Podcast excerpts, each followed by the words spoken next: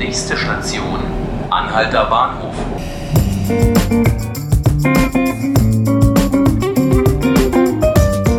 Hallo und herzlich willkommen zu 5 Minuten Berlin, dem Podcast des Tagesspiegel. Mein Name ist Felix Hackenbruch und wir wollen hier heute ein bisschen sportlich werden. In der zweiten Bundesliga geht es heute Abend für Union Berlin wieder los. Und das gleich mit einem Spitzenspiel.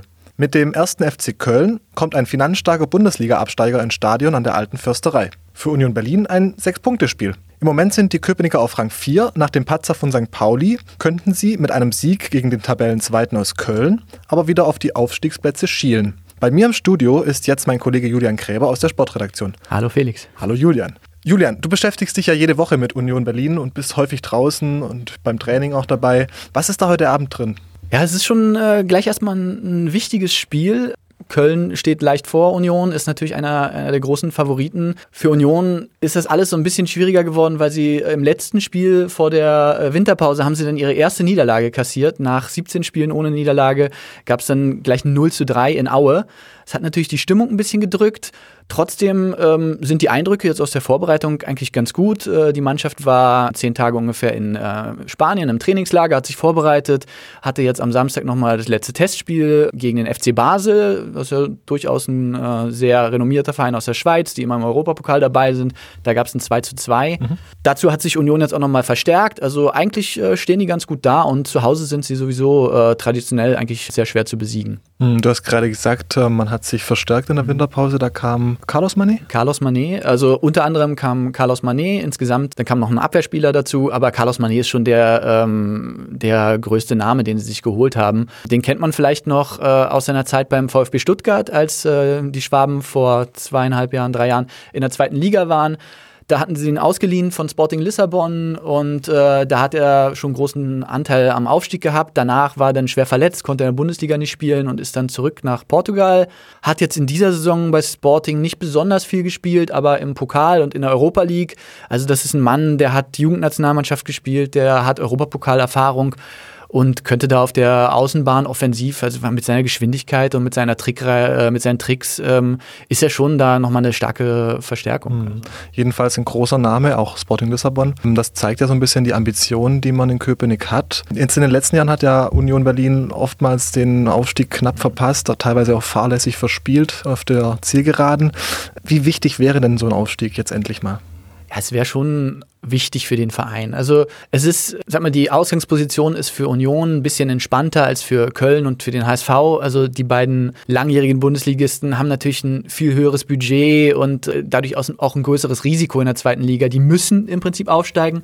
Für Union ist es so, das wäre wär toll für den Verein, wenn sie es jetzt zum ersten Mal schaffen würden, in die erste Liga aufzusteigen sie haben nicht den ganz großen Druck, aber natürlich ist es so, wenn du mal die Chance hast, wenn du nach der Hinrunde da stehst, wo du jetzt stehst, dann willst du es auch mal nutzen. Und ähm, vor zwei Jahren waren sie im äh, Frühling noch auf dem ersten Tabellenplatz und sind dann bis auf Platz vier zurückgefallen.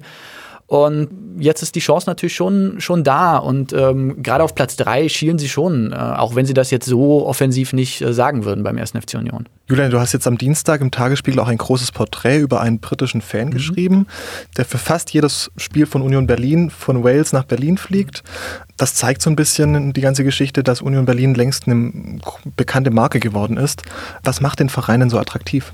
Ja, Union äh, wird halt in dem Zusammenhang auch manchmal so äh, mit dem FC St. Pauli genannt, so diese Kultverein, der vielleicht nicht unbedingt während der Sport, wegen der sportlichen Erfolge, sondern eher so während dem, wegen dem ganzen, wegen des ganzen Drumherums ähm, beliebt ist. Und mhm ja, bei Union, also wer schon mal im Stadion einer alten Försterei war, der, der hat sicherlich gemerkt, dass da schon ähm, eine sehr gute Stimmung herrscht. Also es sind fast alles Stehplätze.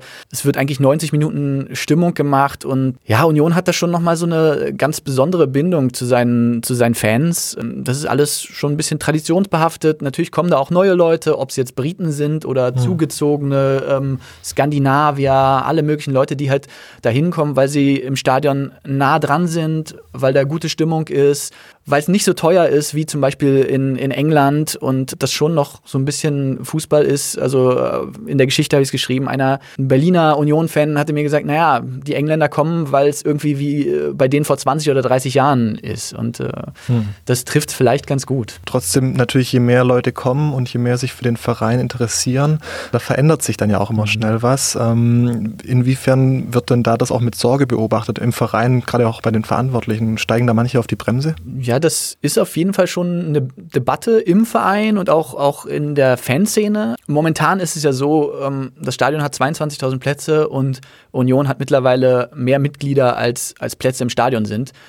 Dadurch ist jetzt die Gefahr, dass da, äh, ich sag mal jetzt tausende Event-Fans oder so ins Stadion kommen, jetzt nicht so gegeben, weil äh, es kommt gar nicht jeder an Tickets so einfach dran.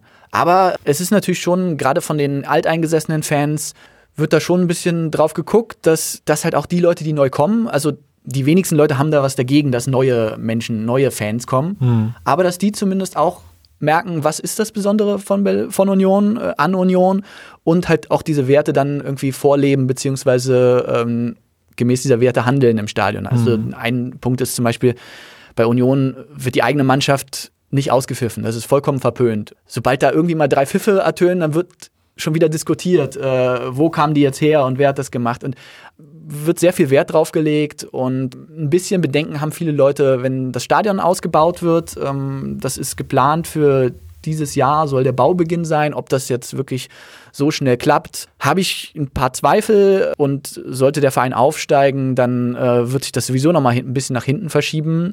Aber wenn da natürlich 37.000 Plätze sind, dann ist schon wieder ein bisschen mehr Platz für neue Leute und ob die Stimmung dann genauso bleibt oder ob sich das verändert, muss man dann natürlich mal sehen. Jetzt hast du meine Frage mir quasi schon weggenommen, deswegen. Tut mir leid.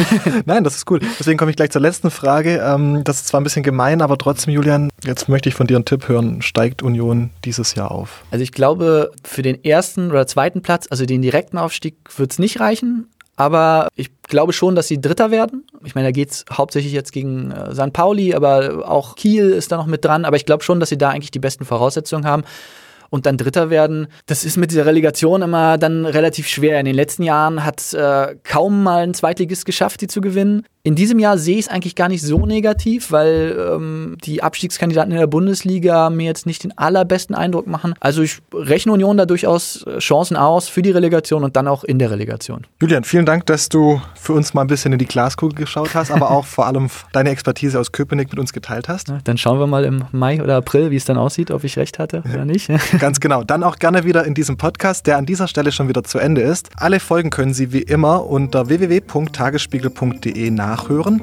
oder Sie abonnieren uns einfach direkt bei Spotify oder iTunes. Mein Name ist Felix Hackenbruch, vielen Dank fürs Zuhören und bis zum nächsten Mal.